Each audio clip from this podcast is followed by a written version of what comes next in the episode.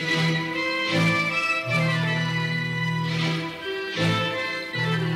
Idefran, Instituto de Divulgação Espírita de Franca, apresenta, apresenta Sementeira Cristã. Oferecimento: Escritório Modelo, Contabilidade, Informática, Serviços de Despachante, Peg Leve, Distribuição e Supermercado, Grafimpress, o papel real da impressão, Escolas Pestalozzi, uma boa educação é para sempre e Panificadora Pão Nosso, com estacionamento para clientes.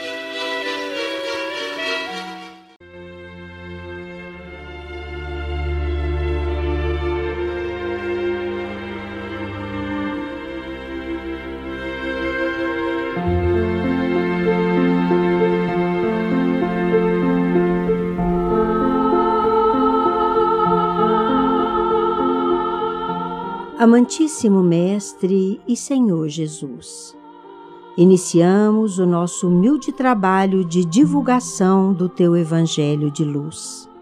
Mas nós te rogamos, abençoa-nos como teus irmãos menores, carecentes da tua proteção e orientação. Não obstante atrasados como somos, faze-nos vigorosa vontade de abrigarmos em nosso amor aqueles irmãos nossos que, ainda mais do que nós, se demoram nas sombras da indiferença ou do crime. Ensina-nos, Mestre Maior, a sublimar os maus desejos, a fim de nos ocuparmos do bem incondicional, ao invés de elegermos o mal como reação das nossas incompreensões. Que façamos destes minutos a grande oportunidade de espargirmos a luz dos teus ensinamentos. Divino amigo, que o teu amor e a tua paz sejam com todos.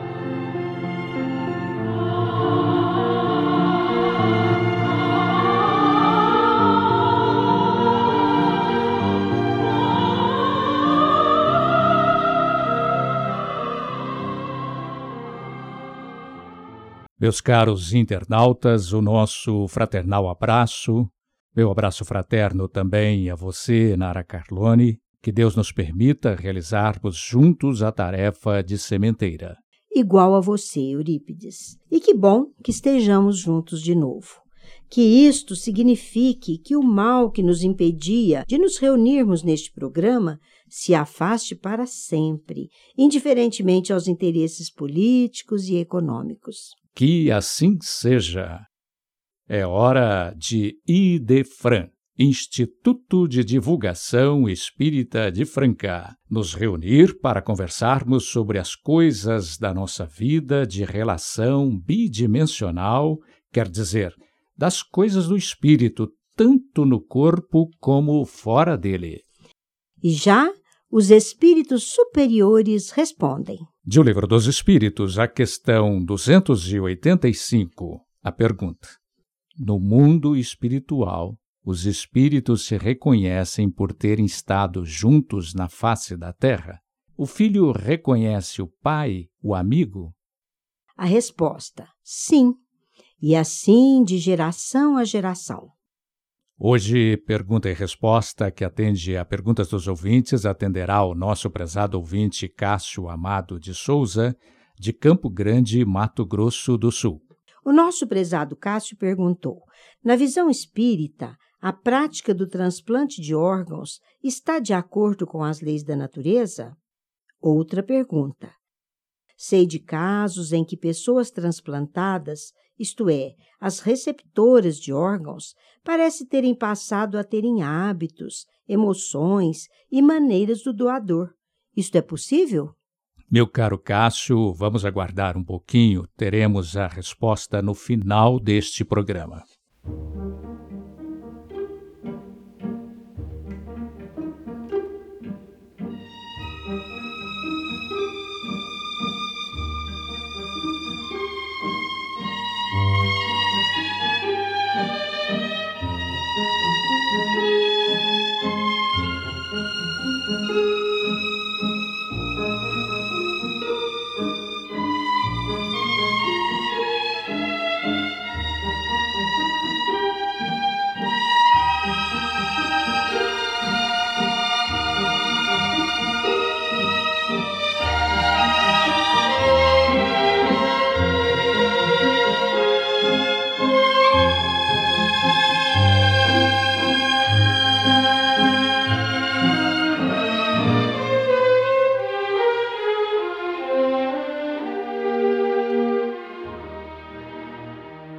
Meus estimados internautas, meu caro Eurípides, se toda a humanidade sofre por conta de uma pandemia, há aquela parcela da mesma sociedade que experimenta maior sofrimento, por ser ela o alvo direto de um chamamento que abrange a todos, o faz na medida do grau de comprometimento de cada um ante a implacável justiça das leis de Deus.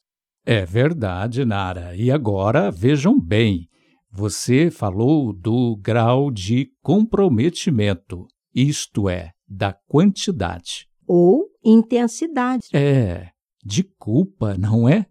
Que o indivíduo tenha diante das leis de Deus. Mas precisamos tratar do assunto culpa com muito cuidado, porque muitos de nós nos julgamos sem pecado. Eu, culpado? Ou como bem o trata a doutrina espírita, que refere transgressão, infração. Negamos carregar culpas, isto é, insistimos que não temos qualquer comprometimento ante as leis divinas. E ainda carrega no verbo para dizer: Eu me lembro perfeitamente que desde criança jamais fiz mal a quem quer que seja. É quando devemos lembrar aos nossos queridos ouvintes o quão é importante o conhecimento do Evangelho. Até porque, meu caro, ele se conjuga com as luzes da ciência, se considerarmos que o verdadeiro cientista, até o mais ortodoxo deles, nada mais faz do que operar o descortínio das leis da natureza. Mesmo que não leve em conta que são exatamente as leis de Deus. É, e porque são as leis de Deus, quanto mais o cientista avança no conhecimento delas, mais ele se aproxima do Criador.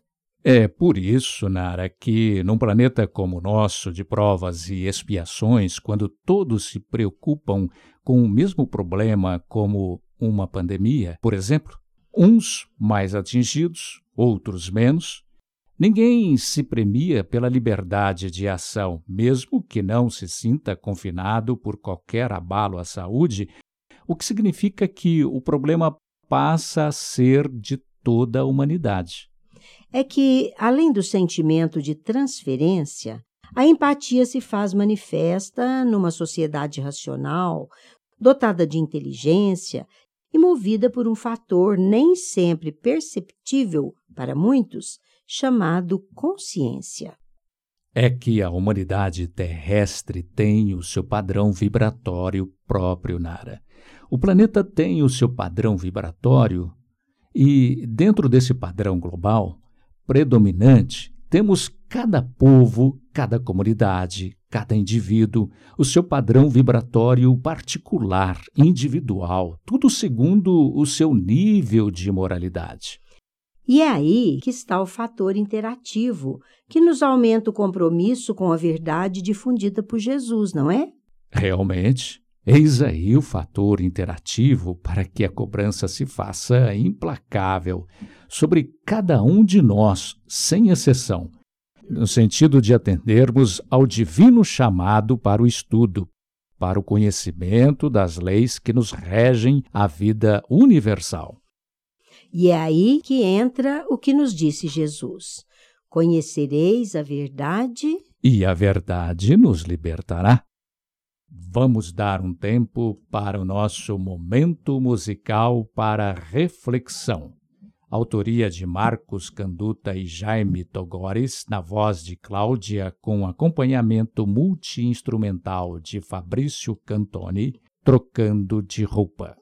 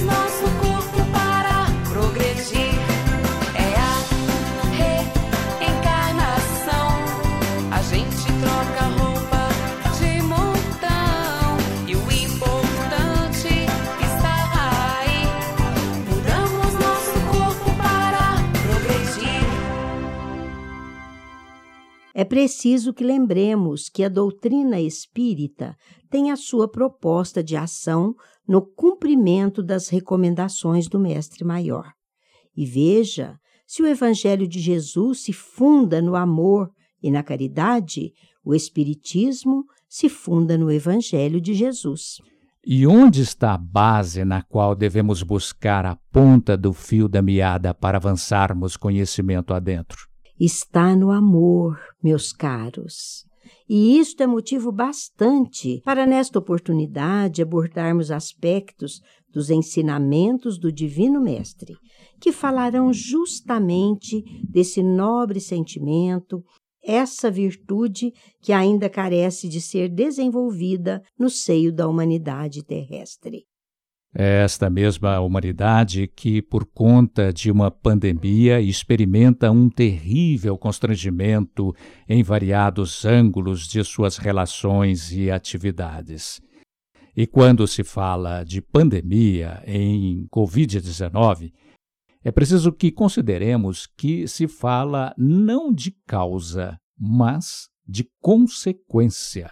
Quer dizer, de resultado de algum agente infrator de princípio moral, no caso, a nossa própria maneira de pensar e agir. É, agimos sem amor, pensamos sem amor. Por isso, caros companheiros de jornada evolutiva, a parcela humana de boa vontade há de conclamar a todos vamos assumir o nosso compromisso individual, que é intransferível. Precisamos todos e cada um saber que, ainda que falem em interesses econômicos e políticos, nos expedientes que dizem indispensáveis ao combate à pandemia, não é apenas às autoridades que compete a busca e aplicação dos meios de combater o mal. Com certeza. Nem é preciso pensar muito.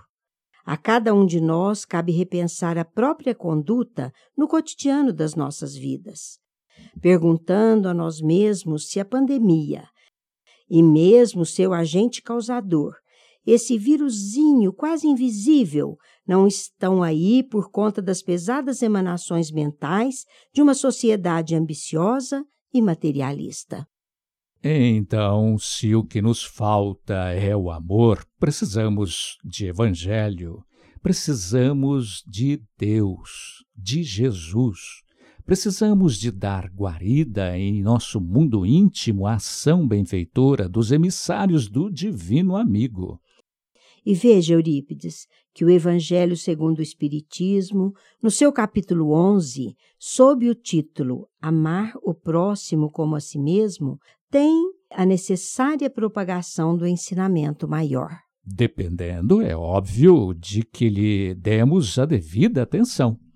É em função dessa grande verdade que todos deveríamos ler com muita atenção o referido capítulo, como maneira eficaz de nos condicionarmos à nobreza desse sentimento chamado amor. É fundamental, Nara, que os ditos líderes religiosos, as religiões, o povo, reunindo-se onde quer que seja, estude o Evangelho de Jesus. Poder-se-ia reunir-se até mesmo sob a sombra das árvores. Nas praças, para o que poderiam ser instrumentalizadas normas e licenças por parte do poder público. Ou melhor ainda, o poder público é que deveria estimular de alguma forma, como por exemplo, reduzindo as tarifas e impostos a quem se dispusesse a divulgar o Evangelho de Jesus em praça pública, refletir os seus ensinamentos, sem falar em religião. Mas aí, Nara, para que não se cometessem quaisquer abusos, eh, pregações doutrinárias ou proselitismo, poderia ser aplicada algum tipo de sanção àquele que saísse fora dos conceitos do Novo Testamento e tudo estaria resolvido. É, porque divulgando o Novo Testamento estaria divulgando os ensinamentos cristãos, que resumem todo o conhecimento das leis supremas, com a vantagem da facilidade de entendimento e de compreensão. Os ensinamentos de Jesus, assim como a doutrina espírita que os revivesse, é a versão nova, simplificada e de entendimento facilitado de tudo mais que contenha os livros santos. Traduzem ao homem a maneira de como nos conduzirmos, porque a base é a lei de amor. É isto.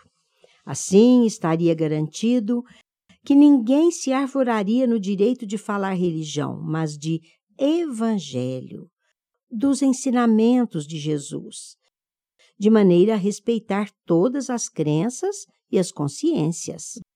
Lembremos que o Mestre não pregou nenhuma denominação religiosa. E nem que a verdade seria propriedade exclusiva de alguns. É fundamental que nos dediquemos com mais empenho a fazer luz nas consciências se Jesus disse: Eu sou o caminho, a verdade, a vida, isto é, sigam os meus ensinamentos e se tornarão efetivamente felizes. Não incorreríamos em qualquer risco de cometer infração às leis divinas. Eis aí a realização da felicidade verdadeira. Todo o canal de divulgação da luz do Evangelho, Eurípides, deveria lembrar a todos que só nos fazemos infelizes porque infringimos os desígnios da lei de amor, das leis de Deus. É verdade. Se em nenhum momento das nossas vidas, presente e passadas, tivéssemos cometido qualquer infração aos princípios das leis de Deus, não estaríamos hoje sofrendo nem problemas de ordem física nem espiritual. Mas para isso é preciso que nos deixemos tocar pela sensibilidade ou pela ânsia da curiosidade que nos levaria a estudar, pesquisar, aprender. O espírito Emmanuel, pela psicografia do Chico, disse que a evolução do espírito faz-se equilibrando-se por duas asas, a do sentimento e a do intelecto. Podemos dizer que há dois fatores a nos propelirem no rumo da evolução moral, isto é, da claridade eterna, a curiosidade e o sofrimento. Todos hão de saber perfeitamente do que se trata. É uma fórmula que podemos explicar utilizando uma expressão simples demais para não ser entendida. Um dos fatores é a curiosidade que Deus nos concedeu nas teias da razão, da inteligência, para interessarmos pelo estudo, pela investigação das coisas. Esse fator nos atrai para a luz, para o entendimento das leis da natureza, que são as leis de Deus. E quanto mais esclarecidos sobre as coisas divinas, mais nos tornamos melhores. É bem mais confortável evoluirmos pela curiosidade, não é verdade? Com certeza, porque o outro fator nos empurra para nos melhorarmos, mas ele é sofrido, profundamente desconfortável, do ponto de vista físico e moral, porque ele se chama dor, sofrimento. E você acha que o Espiritismo, enquanto ciência e filosofia, tem no seu bojo uma maioria espírita inata, que já tenha nascido de família espírita, portanto, já com algum conhecimento? Não, ainda não. Os que até o presente se tornaram espíritas o tornaram por necessidade de livrar-se de algum tipo de sofrimento. É com razão que você disse há pouco que o melhor é nos deixarmos mover pela curiosidade, isto é, juntarmos aos grupos de estudo e dedicarmos-nos à investigação das leis da vida, a partir daquilo que nos ensinara Jesus. E era tão escasso o número de quem viesse a dedicar-se a aprender o Evangelho que o próprio Jesus disse que o que ali era ensinado, infelizmente, só o era para os que tivessem olhos de ver e ouvidos de ouvir. Nova interrupção no tema central de hoje, desta vez para o nosso momento musical mediúnico. De Assis Valente, na voz de Gilberto Santa Maria, aos tristes.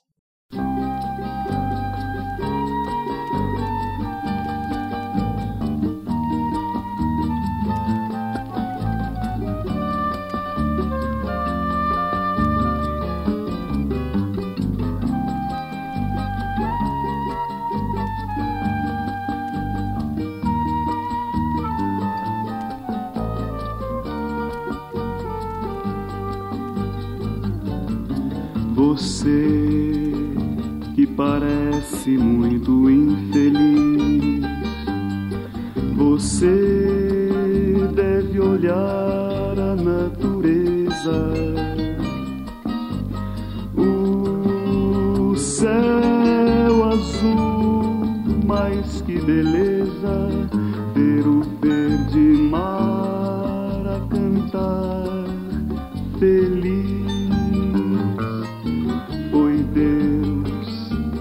verdade e o supremo bem. Foi Deus quem criou o infinito,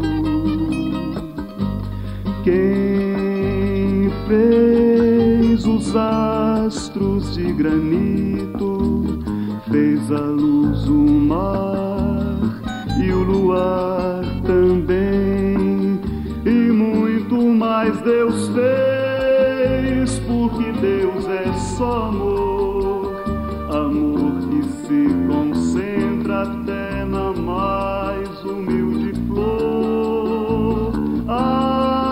só esse amor abrasador põe fim à solidão.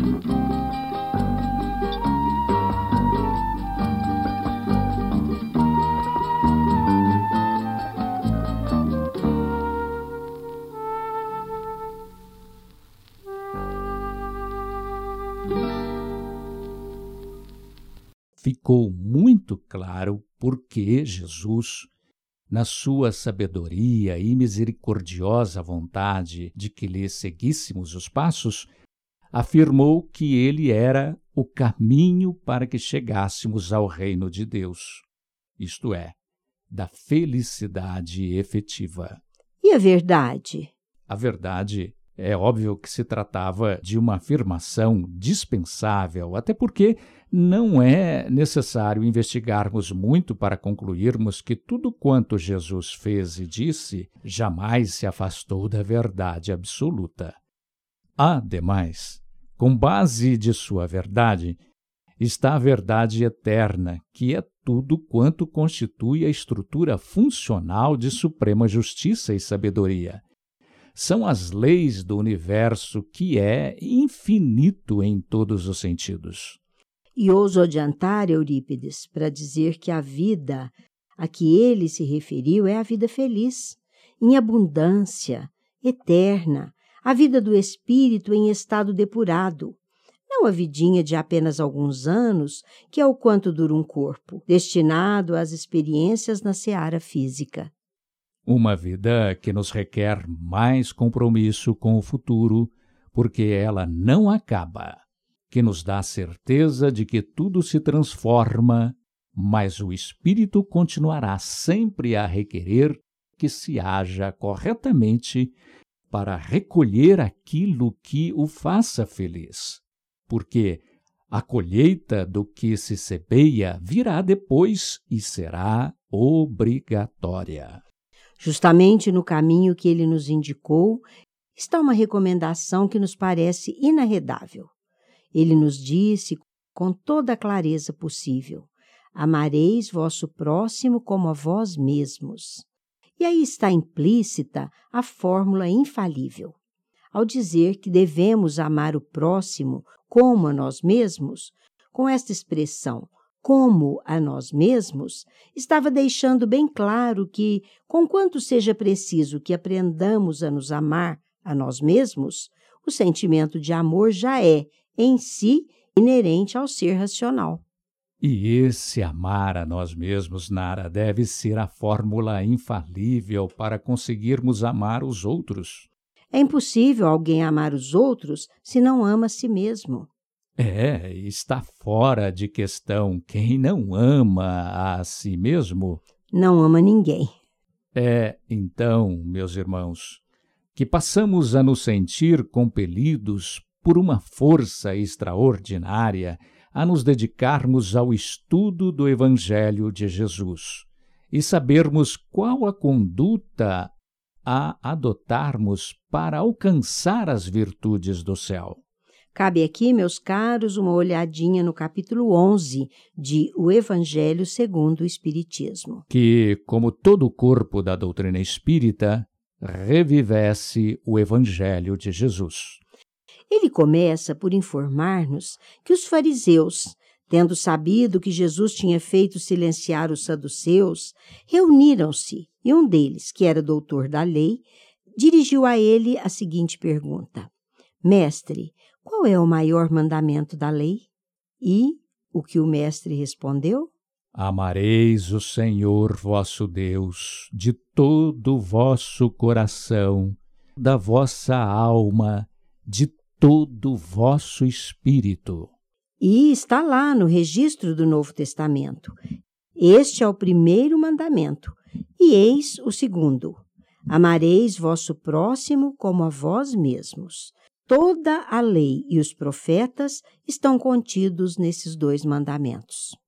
Ainda que nada existisse, meus irmãos, nenhum livro à disposição que ensinasse aos homens como procederem, Jesus teria dado a chave da solução dos problemas humanos, ensinou que existe uma máxima que deve ser observada em todas as situações.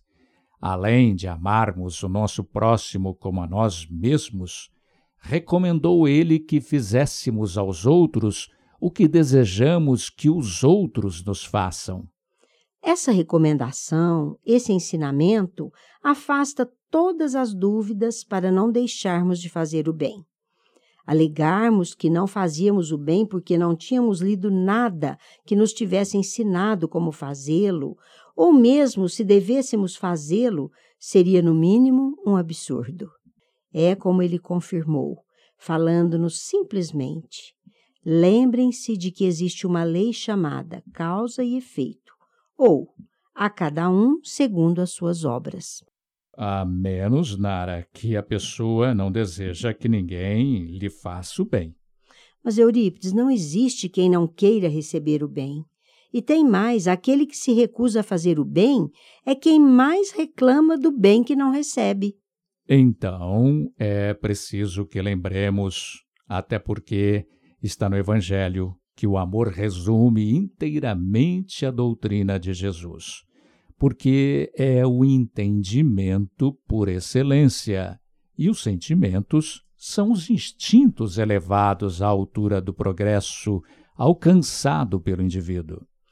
E está lá também no Evangelho segundo o Espiritismo, no seu capítulo 11. A lei do amor substitui o personalismo pela fusão dos seres e aniquila as misérias sociais. Feliz aquele que, ultrapassando a sua humanidade, ama, com amplo amor, seus irmãos em dores. Perfeitamente, Nara. Feliz aquele que ama, porque não conhece nem a angústia da alma, nem a miséria do corpo. Seus pés são leves e vive como que se transportado para fora de si mesmo.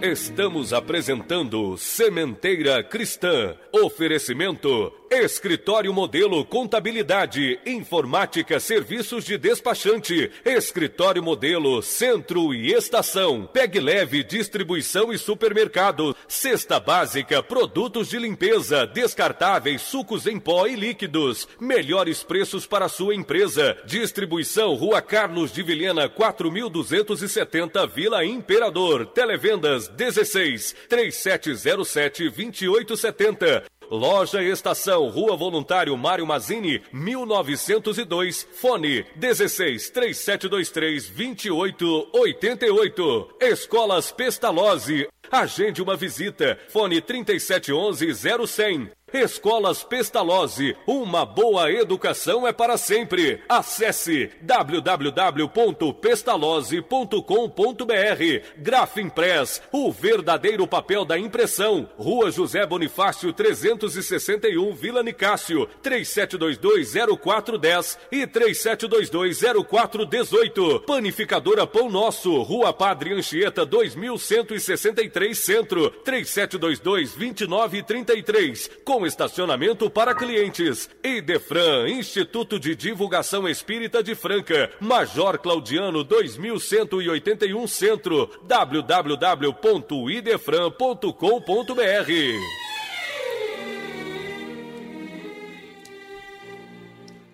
Quando Jesus pronunciou essa palavra divina, amor, a sua sonoridade fez estremecer os povos. E os mártires, cheios de esperança, colocaram-se no plano que lhes é próprio.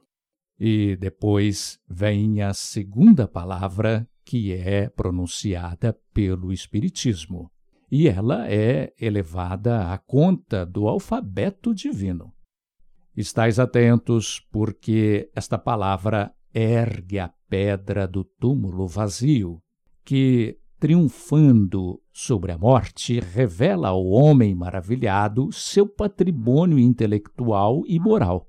É que não é mais aos suplícios que ela conduz, mas à conquista do seu ser elevado e transfigurado. O sangue resgatou o espírito, e o espírito deve agora resgatar o homem da miséria.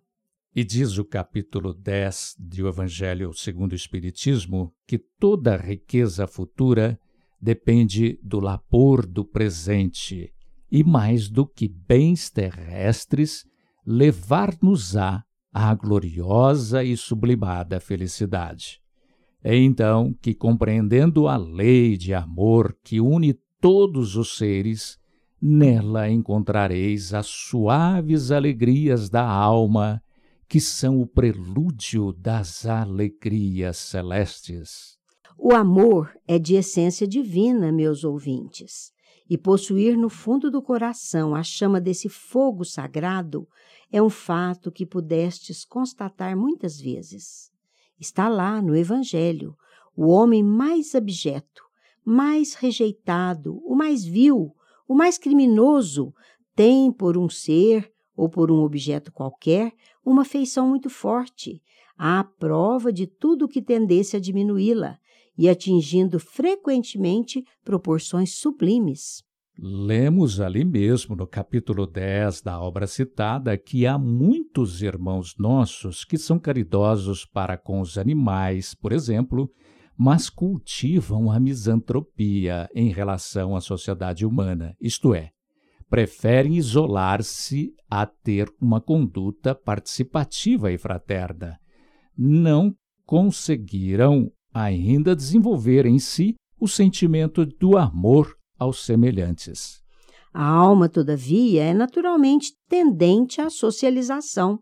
Nesses casos, porém, é em vão que procura ao seu redor a afeição e a simpatia. Quem não semeia, colhe a terrível frustração do vazio. E quem semeia, colhe justamente o que plantou. E lemos no mesmo capítulo que, por qualquer coisa de mal que façam, não saberão sufocar o germe vivaz que Deus lhes depositou nos corações desde o princípio. Esse germe se desenvolve e engrandece com a moralidade e a inteligência, e ainda que comprimido pelo egoísmo, é a fonte de santas e doces virtudes que fazem as afeições sinceras e duráveis e ajudam o indivíduo a transpor a rota escarpada e árida da existência humana. Amor e reencarnação, meus irmãos, nesta oportunidade, constituem a base das nossas reflexões. Até que aprendamos a amar, haveremos de retomar as experiências na carne quantas vezes forem necessárias à nossa sensibilização e ao nosso aprendizado. Lembremos, todavia, que há algumas pessoas a quem a prova da reencarnação repugna, muito embora conscientes de que outros participam de suas afetuosas simpatias.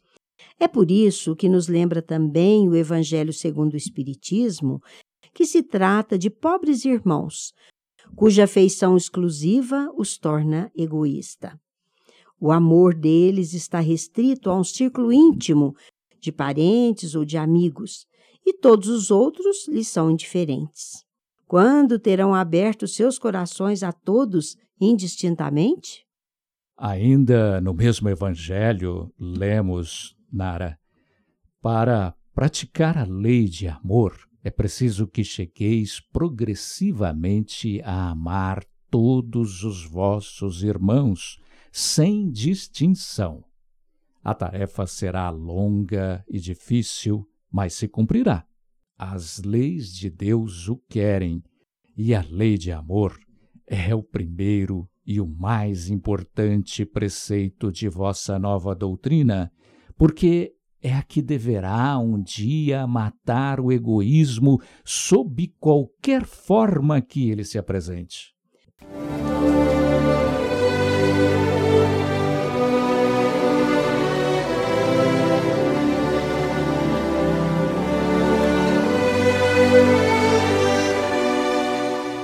É hora de Em Nossa Dimensão.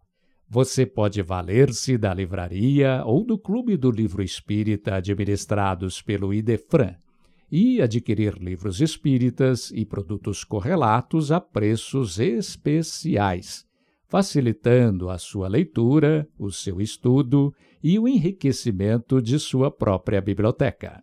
A livraria e o Clube do Livro Espírita do Idefran tem como preocupação principal difundir o livro espírita pelo menor custo, especialmente o Clube do Livro Espírita, administrado pelo IDEFRAN, que atende Franca e muitas outras localidades do Brasil. E vejam que são quatro opções mensais entre ciência, romance, mensagens, estudos, autoajuda e infantil. O Clube do Livro Espírita do Idefran, em virtude das grandes quantidades de livros que adquire junto às editoras e distribuidoras, pode distribuir livros a preço de clube. Ligue 16 3721 8282 ou consulte o site www.idefran.com.br e você saberá que existem várias maneiras que podem tornar mais baratos ainda os livros distribuídos pelo Clube do Livro Espírita do Idefran. E os não residentes em Franca saberão como receber em sua cidade o livro ou os livros do mês, ou até sobras de meses anteriores. E saiba que você que reside no município de Franca pode utilizar-se graciosamente da biblioteca do Idefran.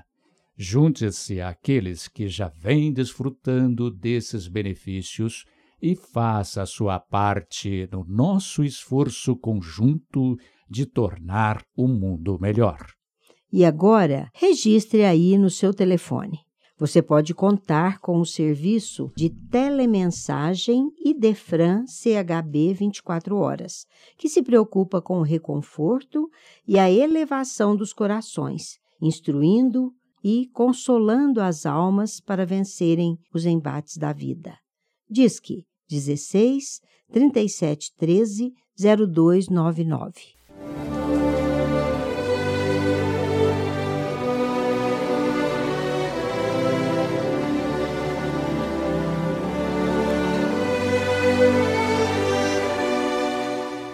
Sementeira Cristã apresenta.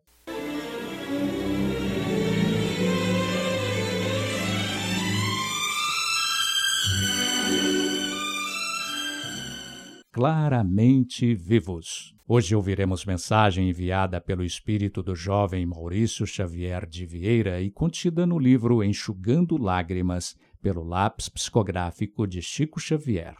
Trata-se de mensagem espiritual de fino trato literário em que o jovem se dirige aos pais queridos num esforço de reconstruir-lhes uma vida feliz, enquanto suplica que o esforço para a paz valha para todos, inclusive ele. Vamos ouvi-la na interpretação do nosso companheiro Euri Carvalho. Minha querida mãezinha, querido papai abençoe-me. Fiz muitos exercícios para escrever esta carta, mas não sei como agir direito. Mãezinha e papai, vocês choraram tanto e me chamaram com tanto amor que desde minhas melhoras quero responder. Venho pedir à mamãe que creia em mim. Ela me fala quase todas as noites. Meu filho, se existe outra vida, venha ver sua mãe. Venha ver a falta que você faz. Fale, meu filhinho, comigo o que existe e fale depressa para que eu e seu pai consigamos viver. Isso, mãezinha, eu ouço de seu querido coração em nossa casa da rua 128 quando há silêncio bastante para receber a presença de nossas lembranças. Estou sempre que posso, desde que comecei a melhorar, lá no número 20, recordando com as suas recordações. Papai, por que o Senhor há de pensar que poderia ter evitado tudo o que aconteceu? Tenha fé em Deus meu Pai querido, e não se culpe por desejar colocar mais conforto em nossa casa feliz. Aquela luz que se apagou e a luz que acendi na vela chegavam de longe. Aqui temos muitas aulas. Não sei explicar como os professores daqui explicam, mas fiquei sabendo que todo sofrimento que não provocamos é resultado de sofrimento que já causamos em outros tempos. Não tenho meios de esclarecer isso, mas os amigos nossos aqui são muitos e todos me auxiliam esclarecendo. Mamãe, eu não lembrava com segurança o que havia acontecido. Lembro-me que papai estava assustado, querendo colocar a gente fora de perigo, mas isso para seu filho não seria possível. Mas no hospital, eu queria ver o papai me tratando, sem saber que ele também estava lutando com os braços feridos. Não sei contar como foi aquela aflição toda de ver que todos perto de mim mostrava um rosto triste, até que num certo momento, que não sei precisar, senti-me aliviado quase tranquilo. As feridas das queimaduras ainda doíam, mas eu estava diferente. Eu estava num colo de mãe tão acolhedor e me vi embalado muito suavemente e com tanto carinho que eu pensei ter obtido alta e estava em nossa casa, em seu colo. Chamei por você, mamãe, com aquela confiança de todo dia, mas o semblante de alguém que não era senhora se abeirou de meu rosto e uns lábios de bondade, parecendo com os seus, me beijaram. Não tenha medo, meu filho. Sou a vovó Alexandrina, em lugar de sua mãe. Escutei essas palavras sem o menor receio e sem qualquer ideia de morte, e havia lutado tanto com o corpo antigo que me entreguei de novo ao descanso. Acordei numa escola hospital com os seus e com os chamados de papai. A senhora sabe quanto devo ter chorado também, mas aquela abençoada protetora que me ensinou a chamá-la por vovó Alexandrina me sossegava o coração. Era preciso ser bem comportado e fiz muita força. Médicos me assistiram. Eram outra vez os médicos sem meu pai. Um deles que se dá a conhecer por Dr. Paulo Rosa, me entregou aos cuidados de um amigo de papai e do meu avô José, o nosso amigo José Fernandes Valente, que me serviu de enfermeiro como outras pessoas boas. São tantas que não sei, mas posso dizer à senhora e a meu pai que o irmão Tarcísio Siqueira e o padre o Monsenhor Pitaluga me prestaram muitos serviços. Monsenhor me falou das preces da vovó Augusta e do vovô Zico e dos meus avós e parentes todos que pediam a Deus por nós. Estou mais forte. Não tenho mais aquela pele ferida e os meus cabelos estão, como no retrato, melhor a senhora mãezinha e você, papai, não se esqueçam de que temos muito a trabalhar pela Giannini e pelo nosso Wagner. Os amigos que aqui fiz, dentre eles o Isídio, do seu Cacildo, e o Henrique, de Dona Augustinha, estão me auxiliando a escrever.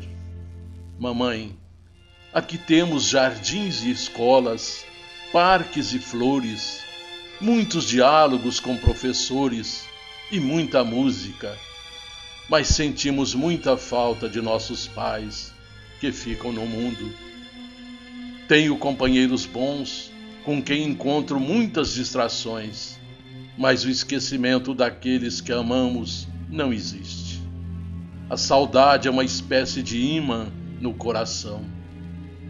Tenho dias em que meu espírito parece uma peça atraída para nossa casa, e então sou levado até lá para aliviar-me. Conto isso, mas não é para chorarem. Tudo já passou. Agora eles, os professores, me deixam escrever com confiança. Não devo escrever nada que aumente o sofrimento em meus pais e irmãos queridos. Mamãe, sabe o que tenho pedido a Deus? Tenho pedido para que a fé venha morar em seu coração, como sendo uma estrela no céu, porque o seu carinho é o céu para nós. Não deixe nossa casa triste. Faça nossas músicas, mamãe. Elas serão preces pela felicidade de seu filho. Seu sorriso e o sorriso de papai são luzes para mim. Sempre que eu puder, escreverei.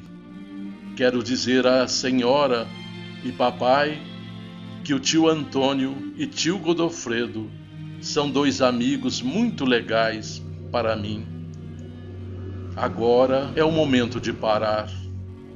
Mas carta com saudade parece corpo com o coração batendo incessantemente. O coração não para, nem quando se dorme no mundo. E a saudade para mim é isto que estou falando. Um relógio por dentro que marca tempo constante de nossa ligação e de nosso amor. Papai, receba um beijo na testa, com alegria de havermos vencido a prova da cola incendiada. E você, mamãe, guarde como sempre todo o coração de seu filho e seu companheiro de sempre, Maurício.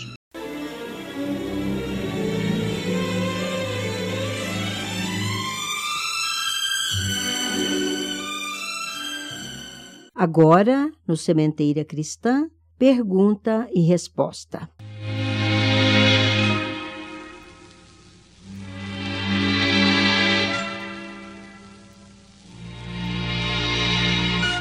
Hoje vamos ouvir a resposta à pergunta formulada pelo nosso prezado ouvinte Cássio Amado de Souza, de Campo Grande, Mato Grosso do Sul. O nosso prezado Cássio perguntou: na visão espírita, a prática do transplante de órgãos está de acordo com as leis da natureza? Outra pergunta. Sei de casos em que pessoas transplantadas, isto é, as receptoras de órgãos, parece terem passado a terem hábitos, emoções e maneiras do doador. Isto é possível?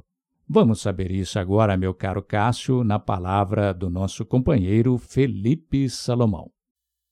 O domínio da técnica dos transplantes é, sem dúvida, uma conquista para a qualidade de vida na Terra e que a ciência médica vem ampliando a cada dia. Quantas vidas não foram poupadas com o transplante de um órgão que já é inútil para o doador? Claro que há muito a ser melhorado esta melhora virá com o tempo, à medida que as pesquisas avançarem e a humanidade merecer melhor condição. Na área dos imunodepressores, por exemplo, muito há que se pesquisar para melhorar ainda mais o resultado dos transplantes. E agora podemos acrescentar que a possibilidade da colocação de células troncos permitirá que às vezes o próprio organismo deficiente possa elaborar o seu órgão carente, eliminando a necessidade dos transplantes. Não resta dúvida, entretanto, que os transplantes são uma conquista para a melhoria de vida da humanidade. Quanto à pergunta que você formula, é bom ressaltar que você diz que em alguns casos ocorrem as lembranças, os hábitos, as recordações de particularidades. É verdade, porque na maioria dos casos não há ocorrência de tais lembranças ou mudança de hábito. Quando há, acreditamos que se deva a uma aproximação espiritual entre o doador e o receptor. Isto é, como há um vínculo de sintonia entre eles, fica mais fácil a interação entre o doador, que está desencarnado, e o receptor, que está vivendo no mundo dos encarnados. Se houver ainda a coincidência de o receptor apresentar sensibilidade mediúnica mais aguçada, a interação doador-receptor, quer dizer, desencarnado-encarnado, se fará com mais objetividade, com mais identidade. Acredito mesmo que se trata de um fenômeno mediúnico, com raízes até na gratidão do receptor para o doador.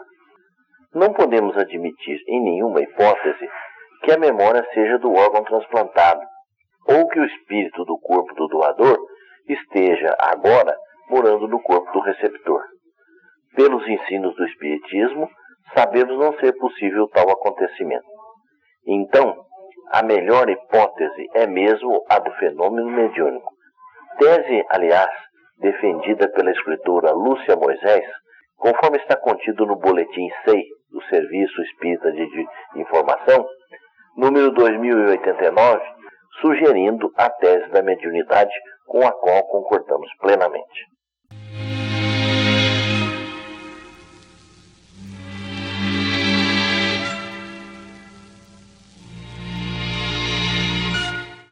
Só a herança divina torna divinos os herdeiros do universo.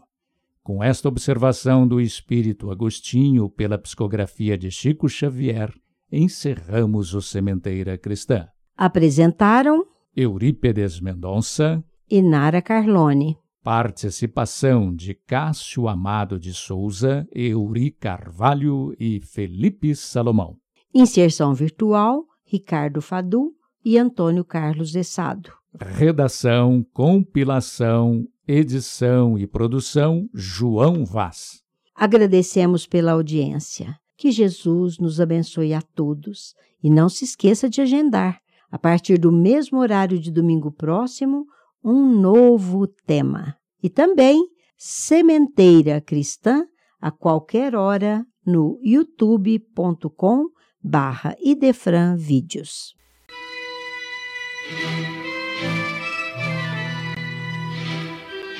Idefran, Instituto de Divulgação Espírita de Franca, com o apoio de Escritório Modelo, Contabilidade, Informática, Serviços de Despachante, Peg Leve, Distribuição e Supermercado, Grafimpress, o papel real da impressão, Escolas Pestalozzi, uma boa educação é para sempre e Panificadora Pão Nosso, com estacionamento para clientes. Apresentou Sementeira Cristã.